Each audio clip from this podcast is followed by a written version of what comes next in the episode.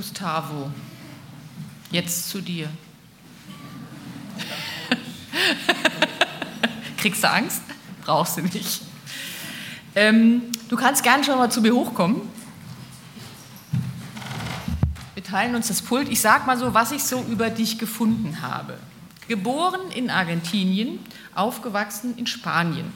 Ausgebildet zum Maschinenschlosser und Theologen in Deutschland, als Missionar in Ecuador gewesen, zwischendurch geheiratet, zweimal Vater geworden hat in Deutschland als Pastor und Moderator im Fernsehen gearbeitet und aktuell ist er Rektor der Interkulturellen Theologischen Akademie, kurz ITA, in Bad Liebenzell. Genau. Darf ich eine Sache korrigieren? Mach. Das mit dem aufgewachsen, weil mit dem Wachsen war es nicht so arg. Wenn ich neben dir stehe, merke ich es erst richtig. Genau. Ich hatte heute Morgen meine 8 cm Schuhe in der Hand und habe dann gedacht, sähe besser aus, aber sähe auch blöd aus. Ich ziehe die flachen an. Dankeschön. Du bist nicht nur der Rektor und predigst ab und zu mal, du unterrichtest auch. Und zwar ein Fach mit dem wunderbaren Namen, ich muss echt weiter weghalten, Homiletik. Lieber Gustavo, was ist das denn? Homiletik ist nichts anderes wie die Predigtlehre. Wie predigt man? Also wie macht man das, was ich jetzt gleich tun werde? Und dann bin ich froh, sind keine Studenten da. Na doch, da sitzt einer, weil die messen dann, ob ich das mache, was ich im Unterricht vorgebe. Mal gucken. Okay. Du kannst dich mit einer Person deiner Wahl aus Politik, Religion, Sport, Showbiz, also Hollywood oder Deutschland, wem auch immer, zum Mittagessen und zu zwei Stunden Quatschen treffen. Wen wählst du? Ich habe die Frage nicht gewusst, aber ich weiß, wen ich nehmen würde. Sofort ganz aktuell ähm, gibt es einen Mann, den ich vor einem Monat noch gar nicht im Blick hatte, nämlich Carlo Ancelotti, Trainer von FC Bayern München. Er hat ein geniales Buch geschrieben, Quiet Leadership, und ich würde mich lieben gern zwei Stunden, von mir aus auch eineinhalb, mit ihm darüber unterhalten. Möglicherweise beantwortet das auch die nächste Frage, nämlich welches Buch hast du zuletzt gelesen? Ha, haben wir das? Gut, es sind zwei. Also dieses Quiet Leadership äh, habe ich jetzt zweimal so hintereinander durchgeackert, weil das wirklich sehr, sehr gut ist. Und dann habe ich noch eins, das heißt, äh, ah, es sind zwei Worte, das zweite ist Wandlung von äh, Vishal Mangalwadi, einem Inder, der den Europäern sagt, warum es so schlecht ist, dass sie die Bibel zur Seite schieben. Ganz spannendes Buch, da, da, da, und Wandlung. Erstes Wort ist weg. Genau. Wenn ich dir mal eine Freude machen sollte oder möchte, falls es mal passiert, was muss ich dann machen? oder irgendjemand anders hier? Ich glaube, die meisten wissen es, obwohl es meistens am Termin scheitert, aber ein Steak ohne Kruscht. Also ohne Beilagen, einfach nur ein gutes argentinisches Rindfleisch, Medium, na gut, vielleicht noch mit einem guten Glas spanischen Rioja Rotweins. Also das ist schon so kurz vor Himmel. Also so 800 Gramm ohne Beilagen, Ja, ne? ja, braucht man 750 nicht, können es dann schon sein. Letzte Frage, was wünschst du dir für diesen Gottesdienst? Ich wünsche mir, dass das, was wir gerade auch gehört haben von diesem Chor, und das war wirklich genial, war ganz toll, dass das so in unserem Herzen auch anfängt zu wachsen. Dieses Wissen um den einen, der kam, um uns das Leben und mehr als das Leben zu geben. Dass das Herz so voll wird davon, das wünsche ich mir und dass die Predigt dazu ein bisschen hilft. Und ich bin ja schon fast dabei. Du bist schon dabei, Ich danke dir. Dankeschön. Ja, das war ja nicht ganz einfach heute, dieser Gottesdienst. Äh, Und zwar aus dem Grund, weil das Thema und die Einladungskarte nicht ganz einfach waren. Also man kriegt ja normalerweise immer irgendwelche frommen Symbole. Und jetzt war das ein Sofa auf der Einladungskarte. Und dann kriegt man normalerweise irgendein Thema, sei es ein bisschen abstrakt oder ein bisschen direkt, aber doch ein bisschen sowas, was man mehr mit anfangen kann. Jetzt stand da drauf, eine schrecklich nette Familie. Und dann noch das Sofa und dann noch das Dreieck, das hinweist auf Vater, Sohn und Heiliger Geist, in dessen Namen dieser Gottesdienst angefangen hat. Also das war schon mal die erste Schwierigkeit, nicht ganz ohne. Und dann kommt noch so ein Chor daher, die mitten im Gottesdienst es wagen, ein Liebeslied zu singen. Katastrophe, oder? Na gut, ich glaube, ich kann gut mit beiden umgehen. Das erste, den Liebeslied, wenn in der Bibel ein ganzes Buch zum Liebesverhältnis zwischen Mann und Frau geschrieben ist, dann warum sollte man nicht ein Liebeslied auch im Gottesdienst singen, oder nicht? Also so ging es mir gerade eben. Toll, war wirklich klasse, super Sache. Ich habe mein Herz hat sich gefreut, die Bewegung, alles genial, tolle Botschaft, super Sache. Jetzt aber das Problem mit der schrecklich netten Familie. Denn wer sich auskennt im Fernsehen und diese Serie mal gesehen hat, von der es übrigens ganze elf Staffeln gibt, also nicht nur zwei oder drei oder vier, wie es die meisten schaffen, sondern ganze elf, dann weiß man ganz genau, das ist nicht ganz einfach, was da kommt. Das ist eine wirklich schrecklich manchmal auch nette Familie, die dort beschrieben wird. Ein sehr eigentlich konservatives Familienmodell wird vorgestellt, derber Humor gehört dazu. Man tut sich gegenseitig immer wieder fertig machen, obwohl man sich sehr gerne äh, sieht. Ganz anders, wie man das heute beschreiben würde, ist es ein sehr stereotypisches Geschlechterklischee. Also diese Serie hat alles, nur nichts für einen Gottesdienst. Übrigens kommt von dieser Serie auch dieses Sofa her, denn an dieser Serie spielt immer im Wohnzimmer ab, immer um ein Sofa herum, dann treffen sich die Leute, reden miteinander. Ja, und was hat das jetzt alles mit einem Gottesdienst zu tun? Was hat das alles mit dem Christsein zu tun? Was hat das zu tun mit einem Sonntagmorgen, in der eher melancholische Stimmung vom Wetter her aufkommt und vom ersten Lied, das aber nachher total korrigiert wurde? Wie kriegen wir das zusammen? Naja, vielleicht an dem Punkt. Nein, nein, nicht vielleicht, sondern ganz sicher an dem Punkt. Vielleicht, weil Klischee ein gutes Wort ist für das, um was es heute gehen soll. Was sind so die Klischees, die wir von Gott haben? Vielleicht auch von den Christen, vielleicht sogar von so einem Gottesdienst. Und von denen, die heute zum ersten Mal da sind, die haben vielleicht gedacht, bin ich wirklich im Gottesdienst? Da ist doch viel zu viel Bewegung drin. Da fehlt doch viel zu viel die Liturgie. Also hat sich mancher gedacht, passt das überhaupt? Klischee von Gott zu haben. Vielleicht hat das einen am Anfang, was ich gerade schon genannt habe, den einzigen Unterschied gemacht, nämlich man kennt das von Gottesdiensten, sie fangen immer an im Namen Gottes, des Vaters, des Sohnes und des Heiligen Geistes. Aber was bedeutet das schon wieder? Und dann spult vielleicht so ein Klischee herunter, so wie man sich das vorstellt mit der Kirche und mit Pfarrern oder Pastoren. Die hohe Anwesenheit von Pastoren hier. Vielleicht spult sich da so ein Klischee runter in unserem Denken, wie Christsein ist. Vielleicht auch langweilig, eben ohne so viel Bewegung und so viel Freude. Vielleicht so ein bisschen von Leuten, die versuchen, keine Fehler zu machen und sie trotzdem oft genug machen und immer nur nach, danach trachten, dass irgendwann mal ein Himmel kommt, damit alles besser wird.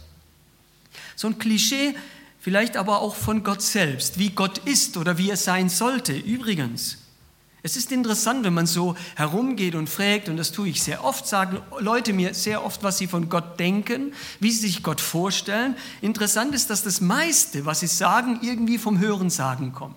Wenn ich nachfrage, woher weißt du das? Woher wissen Sie, was Sie von Gott denken? Dann kommt sehr oft, mm, das habe ich mal da gehört oder ich habe mir das mal so gedacht. Es ist vom Hören sagen, aber nicht wirklich etwas, wo Menschen, Menschen sagen könnten, das weiß ich ganz bestimmt, so ist Gott. Und jetzt könnte auch jemand sagen, ist ja auch gar nicht so wichtig, wie ich von Gott denke. Nur, und ich bin zutiefst davon überzeugt, das Bild, das wir von Gott haben, bestimmt, wie wir leben. Übrigens auch dann, wenn wir kein Bild von ihm haben. Selbst Atheisten, dieses Bild von dem Nicht-Dasein Gottes bestimmt ihr Leben. Jeder Mensch wird von dem Bild, das er von Gott hat, bestimmt. Und gibt, es gibt sehr viele Bilder, ich werde gleich nochmal so ein paar erwähnen, aber, aber vielleicht, vielleicht wird es deutlich in einem Gebet, das eine junge Frau mal gesprochen hat. Die hat gesprochen und gesagt, lieber Gott, mach bitte meine Taille schlanker und mein Bankkonto fetter und verwechsle es nicht wieder wie letztes Jahr.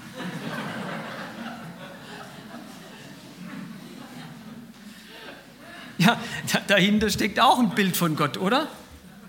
Oder der kleine Junge, der betet dann, der kniet vor dem Bett und betet sehr laut. Die Mutter ist daneben, er hat am nächsten Tag Geburtstag.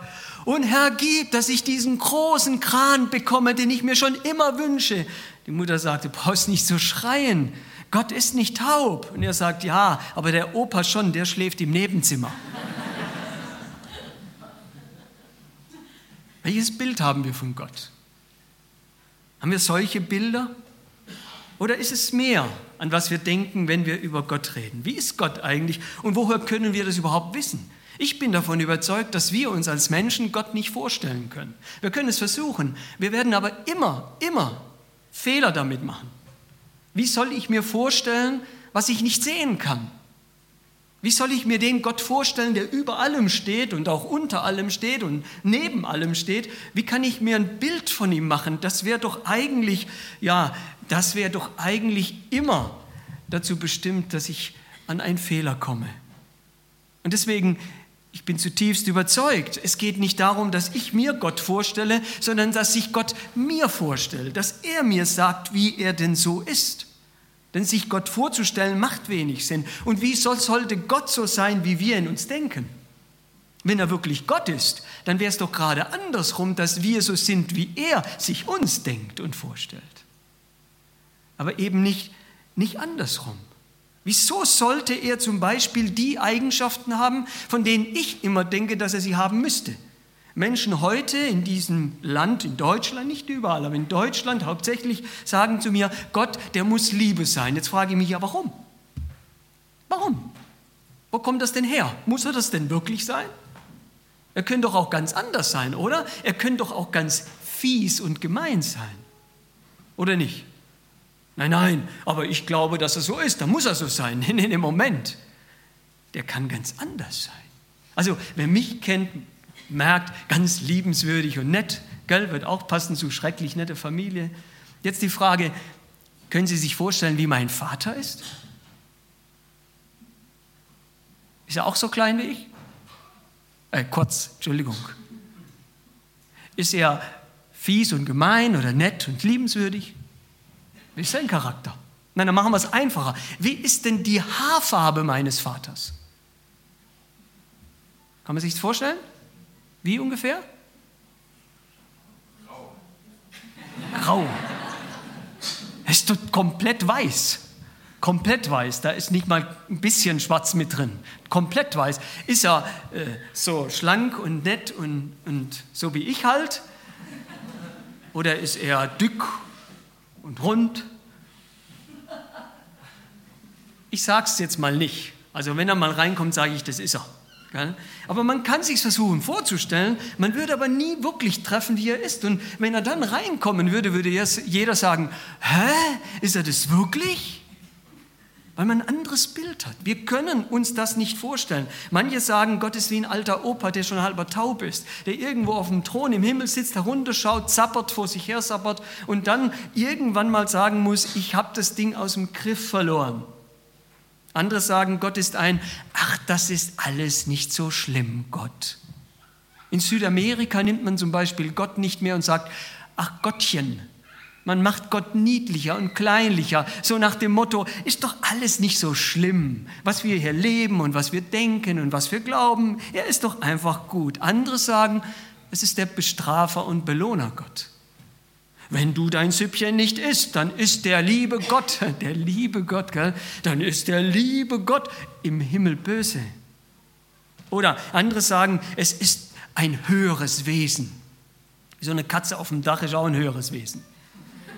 Ein höheres Wesen, keiner kann ihn begreifen, irgendwo da oben denkt an was ganz anderes. Andere sagen, Gott ist der Aufpasser des Lebens. Manche nehmen es dann hinein in ihr Engelsbild, indem sie sagen, ja, da ist so ein Schutzengel, aber das kommt von Gott, das macht Gott. Andere nehmen ihm wie die Feuerwehr. Wenn es brennt, dann schon. Aber sonst nichts von ihm zu wissen wollen. Also ich weiß nicht, wer heute Morgen von Ihnen schon an die Feuerwehr gedacht hat. Irgendjemand? Mal Hand hoch. Also bevor ich es jetzt gesagt habe. Hey, cool. Hat es gebrannt bei euch oder was? Nach dem Omelett machen oder was? Also in der Regel erleben wir ganze Tage, in denen keiner von uns an die Feuerwehr denkt. Aber wenn es brennt, dann sollten sie am liebsten schon vorher gewusst haben, dass es brennen würde und bevor die Flamme hochgeht, auch schon da sein und löschen, oder? So machen es viele Menschen auch mit Gott. Er ist der Feuerwehrmann. Ach, und wehe, er greift da nicht ein. Also ich habe ihn sonst die ganze Zeit vergessen. Wenn es brennt, dann will ich ihn und wenn er dann nicht kommt, dann kriegt er Ärger.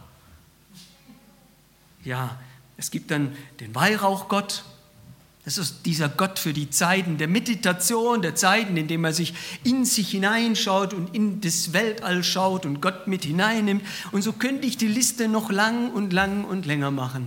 Bilder von Gott, Vorstellungen von Gott. Aber ist das so? Und wenn nicht, wie stellt er sich vor? In der Bibel werden uns drei Dinge gesagt, wie Gott sich uns vorstellt. Das erste, die Bibel sagt, Gott stellt sich uns in der Schöpfung vor. Und ja, ich kenne die ganzen Diskussionen über Evolution und Schöpfung, Kreation oder Evolution, ich kenne das Ganze, aber eins muss ich sagen, egal wie ich dazu stehe, wenn ich in die Schöpfung schaue, in diese unglaubliche Vielfalt, in diese großartige Funktionsweise, wie Dinge ineinander laufen, selbst einfach nur bei uns, in unserem Körper, da muss ich sagen, das weist mich darauf hin, dass es etwas oder jemand geben muss, der das gemacht hat, gewollt hat und wunderbar geschaffen hat. Die Bibel sagt, die Schöpfung, sie stellt uns Gott vor und dann können wir auch uns nicht mehr entschuldigen und sagen, nee, nee, gibt's nicht. Eigentlich müssen, und ich mache das jetzt, ich sage das jetzt mit viel Respekt, weil ich ja manche hier nicht kenne. Eigentlich müsste jeder Atheist immer mit offenen Augen durch die Gegend laufen.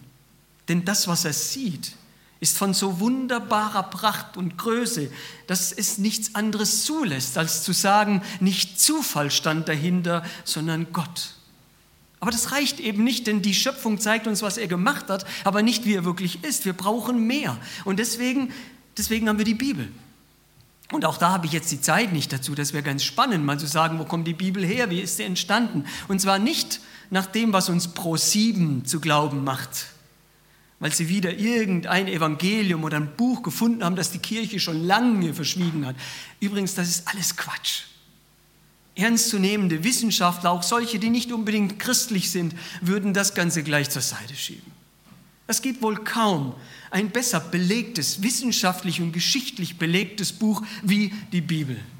Keins dieser großen Bücher, die wir heute im Studium verwenden, zum Beispiel im Studium der Geschichte wie der Gallische Krieg von Caesar, ist so gut geschichtlich belegt wie die Bibel. Das Neue Testament ist da ganz, ganz stark und ganz weit oben. Wie gesagt, ich habe die Zeit jetzt nicht, sonst würde ich es einfach mal anhand von so ein paar Fakten und Daten ganz deutlich machen. Ja, die Bibel ist ein gut belegtes Buch. Die Bibel ist ein geschichtlich sehr gut unterschriebenes, unterstrichenes Buch. Da kann man reinschauen. Und wer in die Bibel reinschaut, der lernt drei Dinge. Nämlich er lernt etwas von Gott, er lernt etwas von dieser Welt und er lernt etwas von sich selbst. Dort stellt sich Gott uns vor und zeigt uns, wie er ist. Und wer wissen will, wie Gott ist, der muss in die Bibel hineinschauen. Und das Dritte, wie Gott sich uns vorstellt, und vielleicht das, darf ich mal das so sagen, das Eindrücklichste ist in Jesus Christus. Die Bibel sagt, dass Gott selbst Mensch wurde. War interessant, haben wir ja vorhin gesungen, gell? Dieses aus Johannes 3,16. So sehr hat Gott diese Welt geliebt, dass er seinen Sohn geschickt hat auf diese Welt, damit alle, die an ihn glauben, nicht verloren gehen, sondern das ewige Leben haben. In Jesus Christus zeigt sich uns Gott, gibt sich uns Gott zu erkennen. Nein, es ist nicht wahr, dass Jesus gesagt hätte, er wäre ein einfacher Mensch. Nein, Jesus hat von sich selbst gesagt, er wäre Gott. Und es gibt es eigentlich nur eine Möglichkeit. Entweder war er total verrückt, Entweder war er der größte Betrüger der Weltgeschichte, denn er hat als, sich als Gott ausgegeben und damit etwas ins Rollen gebracht, was die Welt verändert hat, oder er war tatsächlich Gott. Und dann muss ich nach ihm schauen, von ihm lernen, ihm zuhören, wenn ich in die Bibel, in die Evangelien hineinschaue und von ihm lerne, weil dann weiß ich, wie Gott ist. Oh ja, alles, alles an Jesus erstaunt mich immer wieder. Ich lese einmal im Jahr die ganzen vier Evangelien durch, weil ich will von ihm lernen, ich will ihn kennenlernen, weil ich merke, wenn ich Jesus kenne, kenne ich Gott. Ja, Gott stellt sich uns vor in der Schöpfung, in der Bibel, ganz besonders in Jesus Christus. So, aber jetzt haben wir eben die Frage, ja, und Jesus und Gott, jetzt, das war jetzt ein bisschen durcheinander. Wie ist das denn? Ja, die, der christliche Glaube sagt, wir glauben an einen dreieinigen Gott. Übrigens, das ist das, was so ein bisschen ausgesagt werden sollte mit dem Titel Eine schrecklich nette Familie. Da komme ich auch gleich nochmal drauf. Okay? Lassen wir nochmal ein bisschen zur Seite. Der dreieinige Gott. Drei in einem. Wie ist das denn? Sind wir nicht Monotheisten? Das heißt, dass wir an einen Gott glauben. Glauben wir plötzlich an drei Götter? Und wenn wir an drei Götter glauben, warum nicht gleich an viel mehr? Nein, die Bibel sagt nein. Es ist ein Gott, der sich in drei Personen vorstellt. Es ist wie ein Dreier, der eine Zahl ist und doch dreimal eins ist. Das ist Gott. Ach, ich kann das ja nicht gut genug erklären, aber ich habe was gefunden, das muss ich lesen, weil ich bin kein Physiker. Ist jemand hier Physiker? Oh, zwei gleich. Lassen wir das mal weg. Nein. Titel drüber war, das habe ich nicht selbst geschrieben, Dreieinigkeit könne nur Physiker denken. Als Physiker haben wir da einen großen Vorteil. Denn wenn wir danach fragen, was Licht ist oder was ein Elektron ist, dann sehen wir uns mit einem ähnlichen Problem konfrontiert. Licht und Strom sind aus unserem Alltag nicht wegzudenken. Und doch kann niemand erklären, was Licht oder ein Elektron ist, wenn man genau hinschaut. Das hängt nämlich davon ab, wie man fragt, das heißt, welches Experiment man macht. Alle noch da oder nur noch die zwei? Alle noch da? Okay. Bei Licht denken die meisten Menschen an eine Welle, wie ein Stein, der in einen See geworfen wird, eine Welle erzeugt, die sich über den ganzen See ausbreitet. So ist auch ein Lichtstrahl eine Welle, die sich unbegrenzt ausbreiten kann, zum Beispiel von der Sonne durch das Weltall bis auf die Erde. Eine Welle ist also räumlich nicht begrenzt, es sei denn, sie wird durch Begrenzung an der Ausbreitung gehindert. Also soweit habe ich es auch noch kapiert. Die Physiker nicken noch, super, wir sind auf einem guten Weg. So, jetzt kommt es aber. Elektronen dagegen stellt man sich halt gerne als winzige Teilchen vor. Ich sage es mal so, wie ich es verstehe, wie so eine Mini-Erbse. Ein Teilchen hat einen bestimmten Ort und ist nicht ausgedehnt wie eine Welle. Nun steht der Physiker vor der Frage. Hier müsste ich sagen, nun stehen unsere zwei Physiker vor der Frage. Ist Licht eine Welle? Ist ein Elektron ein Teilchen? Und die Antwort ist ja und nein. Ja und nein. Bei manchen Experimenten verhält sich Licht wie eine Welle, bei anderen dagegen wie Teilchen. Gleiches gilt für Elektronen. Und das, obwohl die Eigenschaften von Welle und Teilchen überhaupt nicht miteinander vereinbar sind. Und jetzt kommt's Fazit. Sind doch die meisten noch da, gell? Ich kann euch nachher den Text geben, kein Problem. So, die Physiker nennen das komplementär. Schon gehört? Unsere zwei Leute? Kom ah, Dankeschön. Ich nehme den. Der nickt nicht, ich nehme den. Komplementär heißt in der Physik, und jetzt gut hinhören, sich ausschließend, aber ergänzend. Sich ausschließend, aber ergänzend. Ich glaube, das ist ein gutes Bild für die Dreieinigkeit Gottes.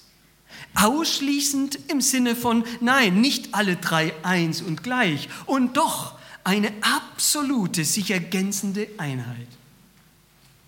Das ist Gott. Und wenn mir jemand die Dreieinigkeit so erklären kann, dass ich sie vollkommen begreife, dann habe ich den Verdacht, dass dieser Gott für mich zu klein wäre. Gerade das, dass es mir so schwer ist wahrzunehmen und zu verstehen und zu erkennen, wer und was Gott ist, ist für mich ein klares Zeichen dafür, dass er Gott ist. Dass ich ihn nicht verstehe, zeigt mir nicht, dass ich einen Gott habe, der irgendwie nicht sein kann, sondern vielmehr, wie begrenzt und klein und nicht wissend ich bin. Die Bibel sagt dazu, ich vernehme eben nur Stückwerk, nur ein bisschen was, aber eben nicht alles. Und so zeigt sich Gott in unserem Leben, will sich zeigen als Vater, Sohn und Heiliger Geist, ausschließend, ja drei Personen voneinander getrennt und doch ergänzend, also komplementär in einer Einheit. Paulus, dieser Missionar und Pastor, der hat mal gesagt im Epheserbrief Kapitel 1, ein Brief an die Gemeinde in Ephesus, der hat mal gesagt, ich bete darum, dass Gott der Gott unseres Herrn Jesus Christus, der Vater, dem alle Macht und Herrlichkeit gehört, euch den Geist der Wahrheit und der Offenbarung gibt, damit ihr immer besser kennenlernt. Das heißt, Gott, Vater, Sohn und Heiliger Geist. Drei Personen, drei Wünsche von Paulus, von diesem großartigen Theologen an uns alle. Und auch mein Wunsch für uns alle. So, und was ist jetzt da schrecklich und nett dran? Jetzt, jetzt wird es spannend, oder? Eine schrecklich nette Familie. Ja, schrecklich kann Gott sein. Und zwar aus einem Grund, weil er in dieser Welt und in unserem Leben eine Sache sieht, die ihm gar nicht gefällt. Und ich glaube, er hat recht damit. Es gibt in unserem Leben, in unserem Menschsein, in unserem Herzen etwas, was er nicht ausstehen kann, was ihm vom Herzen wehtut.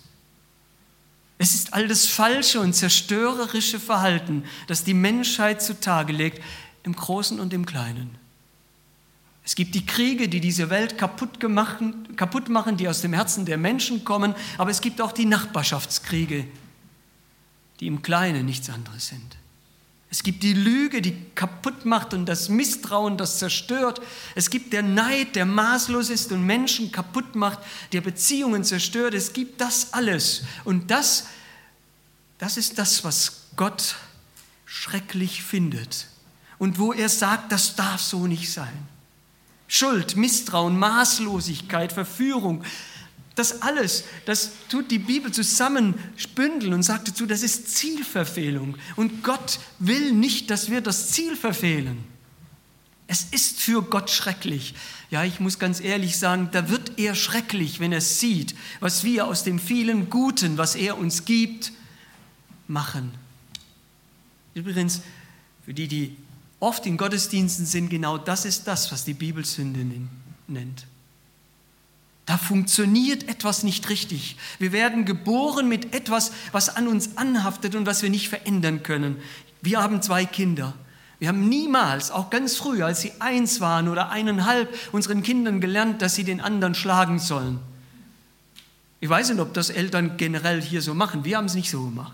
Also, gell Marcel, wenn, sie, wenn die Isabel dir das Spielzeug nimmt, dann hau ihr einfach mal eine rein. Meine Frage ist, woher kam das? Woher kam das, dass ich als Kind etwas getan habe, was ich nicht hätte tun sollen und dann dazu noch gelogen habe, damit keiner merkt, dass ich das war? Woher kam das? Woher kommt das?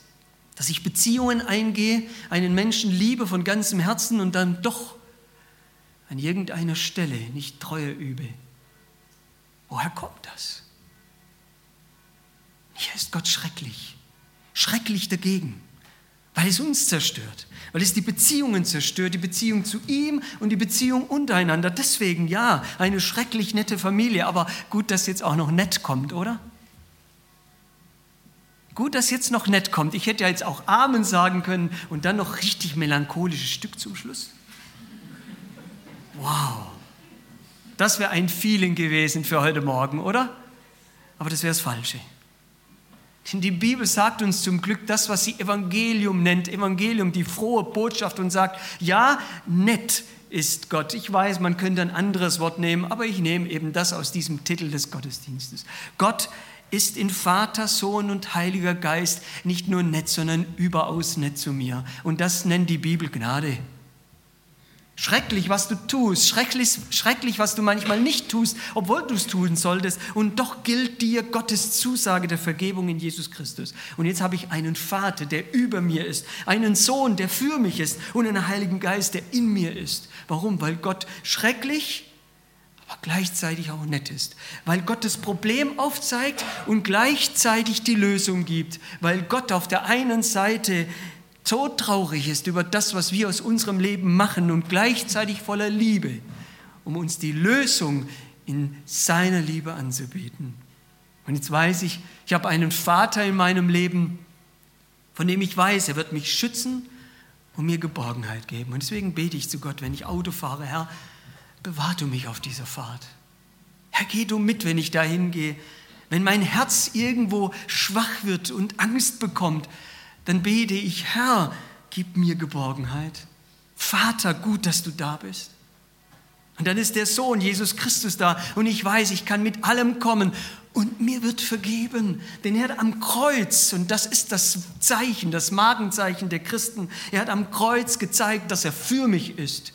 Ja, also hat Gott, der Vater, diese Welt geliebt, dass er seinen Sohn für mich gegeben hat. Dass wenn ich an ihm glaube, nicht verloren sein muss, sondern ewiges Leben habe. Danke nochmal für das Lied vorhin. Genialer Steilpass für die Predigt. Vater, Sohn und dann kommt noch der Heilige Geist. Nicht eine Kraft, nicht irgendwas, was so durch die Gegend fließt, sondern eine Person, die sich in meinem Herzen einnistet und mir hilft, Trost gibt, Beistand ist, Leitung gibt, Kraft gibt. All das, was ich jeden Tag so sehr zum Leben brauche. Und deswegen bin ich Christ. Deswegen bin ich dabei. Deswegen glaube ich an diese schrecklich nette Familie, auch wenn ich das wahrscheinlich nie wieder so betiteln werde. Aber deswegen glaube ich dran, weil Vater, Sohn und Heiliger Geist in meinem Leben eine entscheidende Rolle spielen. Für meine Vergangenheit, für meine Gegenwart und ganz, ganz sicher auch für das, was kommt. Ich habe mich diesen drei Personen anvertraut und ich möchte, ich möchte sie alle herausfordern, sich dem zu stellen. Sie können sich weiterhin selber Gedanken über Gott machen. Sie können sich Gott vorstellen, wie auch immer Sie wollen. Sie wissen ja, Opa alt und so, alles, was ich gesagt habe. Oder Sie können sagen, nein, ich will das nehmen, wie Gott sich mir vorgestellt hat und mein Leben ganz und gar in die Hand von Vater, Sohn und Heiliger Geist geben und leben und sterben und dann weiterleben. Amen.